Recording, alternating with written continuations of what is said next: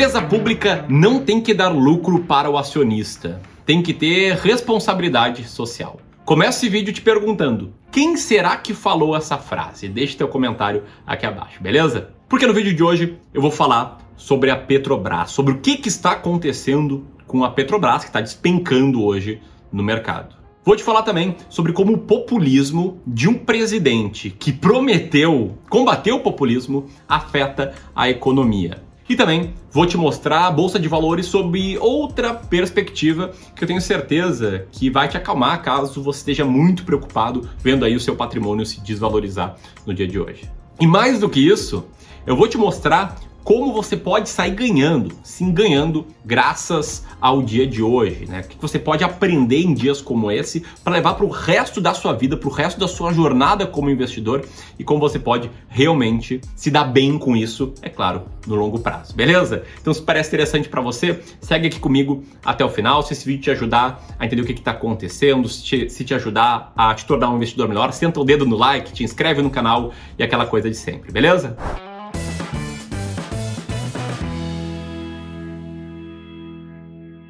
Então vamos lá, tá? Qual a grande história hoje que está mexendo com o mercado financeiro, que está fazendo a Petrobras despencar?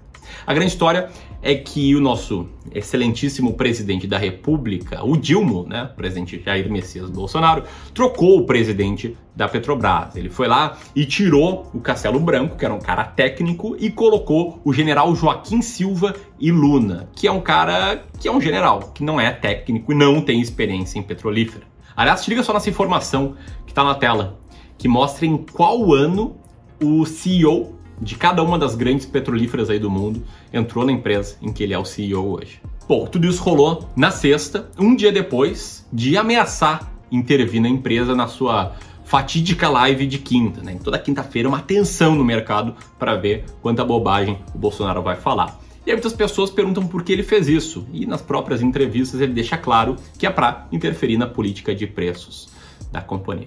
Parecia exorcismo quando eu falei que não ia, não ia prorrogar por mais dois anos o, o mandato do, do cara. Compromisso zero com o Brasil, zero. Não é aumentando o preço de acordo com o petróleo lá fora, o dólar aqui dentro. É mais do que isso. A preocupação é ganhar dinheiro em cima do povo. Não justifica 32% de reajuste no diesel no corrente ano. Bom, vamos lá. O que aconteceu com o mercado? Na sexta-feira, antes do anúncio da troca do presidente, só com as ameaças do Bolsonaro, a Petrobras caiu 8%.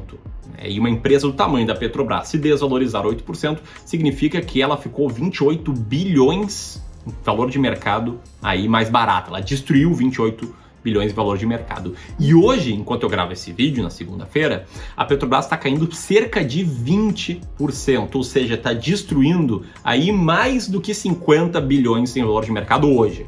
E não é só a Petrobras que está derretendo. Papéis como o da Eletrobras estão caindo quase 8% nesse momento. Banco do Brasil está caindo quase 12%. E o próprio Ibovespa, o índice de ações do mercado brasileiro, está caindo 5,48%. É claro, né? Petrobras tem quase 10% de peso no Ibovespa, então só a Petrobras caindo 20% já puxa em 2% o Ibovespa para baixo. Bom, mas é só isso? Não, não é só isso, tá? O dólar também está subindo bastante, mais do que 2%, o que o torna aí oficialmente a pior moeda do mundo em relação ao dólar nesse ano de 2021. Bom, esse é o fato, tá? Isso tudo que eu estou mostrando até agora são fatos. Agora, por que a Petrobras está caindo tanto? Então deixa eu tentar te explicar brevemente, tá? O que, que forma o preço de uma ação no mercado, né, na teoria econômica, nada mais é do que o fluxo de caixa futuro que a empresa tende a gerar descontado ao valor presente. Isso aí pode parecer meio grego para quem não trabalha no mercado, mas o fato é, o mercado está prevendo que a Petrobras vai gerar menos fluxo de caixa daqui para frente, porque a Petrobras como empresa vai deixar um pouquinho de lado o seu principal fim, que é gerar lucro, para trabalhar para outros fins aí de controle de preço de forma artificial, que cá entre nós a gente sabe que nunca dá certo, em nenhum país isso dá certo. E além disso, como a gente fala de projetar fluxos de caixa para o futuro e trazer a valor presente, existe uma taxa de desconto utilizada para fazer essas contas. E essa taxa ela reflete o risco desses fluxos de caixa futuros não se concretizarem. E o mercado está vendo aí que o risco aumentou bastante. Afinal, o Bolsonaro está agindo de um jeito diametralmente oposto ao que ele prometeu na época em que ele era um candidato. Aliás, está agindo exatamente igual a como o Haddad, o Ciro Gomes prometiam que iriam agir. O que deixa tudo isso muito engraçado, né? Porque tem aqueles idólatras do presidente que defendem tudo o que ele faz e que agora estão defendendo exatamente tudo aquilo que os outros candidatos, candidatos da esquerda, prometiam. Enfim, em resumo, o mercado está vendo aí muito mais risco e vendo esse risco se alastrando para outras empresas em que o governo é o controlador. E tem outro parênteses engraçado aqui, porque a Petrobras está despencando, está destruindo o valor de mercado, e adivinha quem mais sai perdendo com isso? Quem é o maior acionista? O próprio governo federal. Então, aquela história do cara dando tiro no próprio pé. Bueno, nessa história aqui tem um ponto que todo mundo tem que levar em consideração, que é a possibilidade do Conselho de Administração da Petrobras não acatar a indicação do Bolsonaro. Mas ainda assim, a mensagem que o presidente deu em mais uma ação irresponsável foi muito clara. O governo vai colocar seu dedo podre aí na administração de empresas estatais. Ele vai intervir, intervir bastante na economia e aí isso o mercado já precifica imediatamente. E aí muitas pessoas perguntam: tá, mas e o dólar? O que, que isso tem a ver? Por que, que o dólar subiu e vem subindo tanto? O reflexo do dólar frente ao real, no curto prazo em especial, ele nada mais é do que uma indicação de como os investidores externos veem o Brasil. Se o dólar é a pior moeda do mundo no ano entre os emergentes, significa que tem muito investidor tirando dinheiro do Brasil, que eles não estão mais levando tanto a sério aí a ideia de investir no Brasil. Buenas, esse aí é o cenário, tá? Agora vamos falar de você, investidor. Como você tem que se comportar frente a esse cenário. E eu vejo aqui basicamente três grupos de investidores, tá? Três formas de se comportar nesse cenário.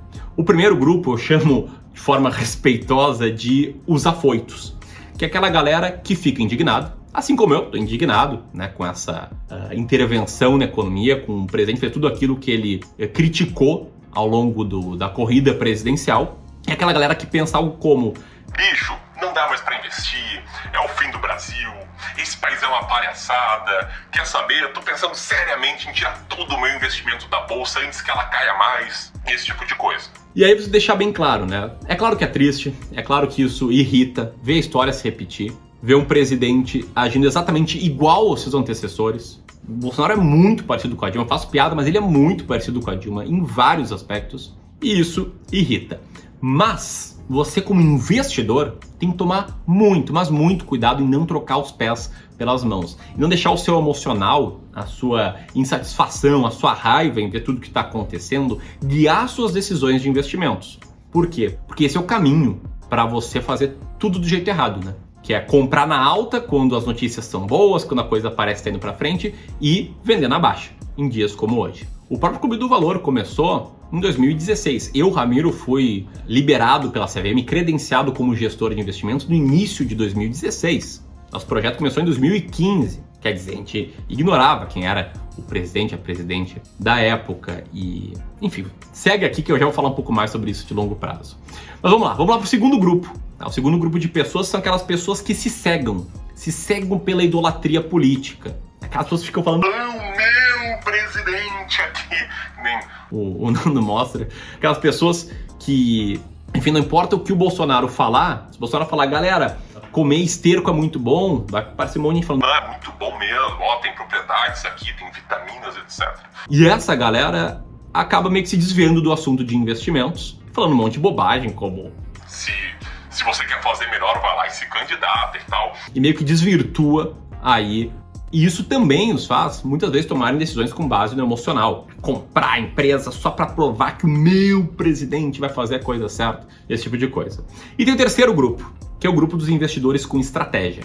São os investidores que têm mais experiência, eles sabem o que fazer, eles sabem o que esperar do mercado, sobretudo no curto prazo. E é deles que eu quero falar. Você deve estar pensando: como assim investidor com estratégia? Esse é o cara que tem um plano claro de investimentos. Esse cara é o cara que entende que crises como essa, de tempos em tempos, acontecem no mercado e ele se prepara antes da crise. É o cara que, primeiro, não tem 100% da sua carteira em ações brasileiras, e mesmo dentro da carteira de ações brasileiras, ele está bem diversificado. Ele não tem, sei lá, Petrobras como um peso elevadíssimo da sua carteira. Não tem nenhuma empresa com um peso elevadíssimo da sua carteira.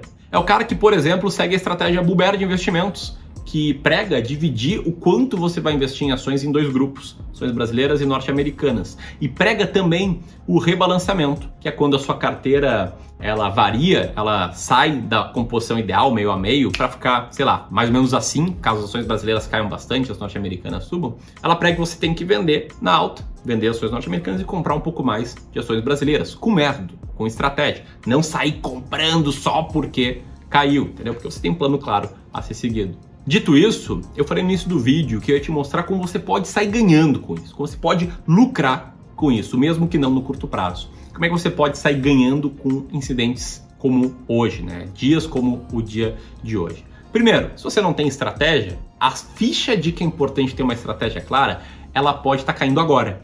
E se essa ficha cair para você, eu preciso te convidar para uma aula que vai rolar nessa quarta, às 20 horas, uma aula gratuita. Vou deixar o link aqui em cima para você se registrar, que nessa aula eu vou falar muito de estratégias de investimentos. Vou te mostrar como eu invisto para o curto, para o médio e para o longo prazo. E como e por que eu tomo as decisões que eu tomo. E aí você vai entender se eu estou comprando mais ações, se eu não estou, como é que eu estou me comportando em dias assim. Então essa é a primeira ficha que pode cair. A segunda é a ficha de que é importantíssimo para sua carteira de longo prazo você diversificar em ativos vencedores. E eu sei que tem muita gente que pensa: Nossa, Miro, cara, a bolsa não vai cair mais? Ela não pode cair mais? E eu falo que eu não sei o que pode acontecer no curto prazo, mas sei que a bolsa é para o longo prazo. E olha só esse gráfico aqui que está na tela agora. Esse gráfico mostra o desempenho do retorno real, ou seja, já descontado a inflação, de ações no Brasil, desde 1975, desde a ditadura militar passando aí pelo período de hiperinflação no final dos anos 80, início dos anos 90,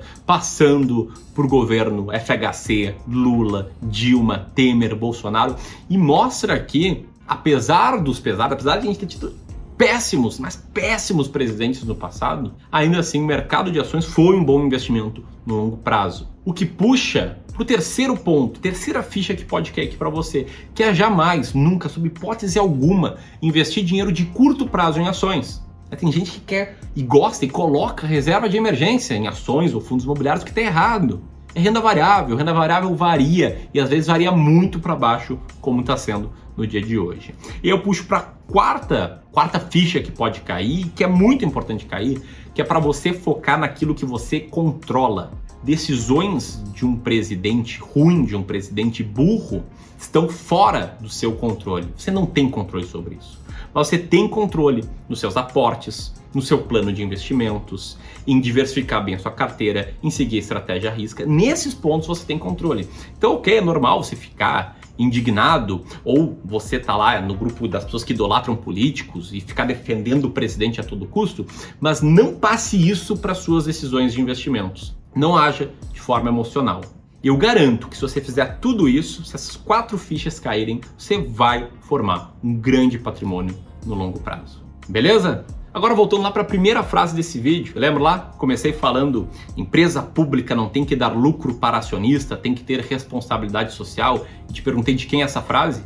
Pois é, eu sei que ela parece muito com as frases recentes do Bolsonaro, mas quem falou essa frase foi o Guilherme Boulos, em junho de 2018, ali na época das eleições. Então por hoje é isso, galera. Se você curtiu esse vídeo, se ele te ajudou a tomar boas decisões, compartilha com seus amigos e espero te ver lá na aula de quarta-feira às 20 horas. Vou deixar o link aqui para inscrição. Grande abraço, até mais.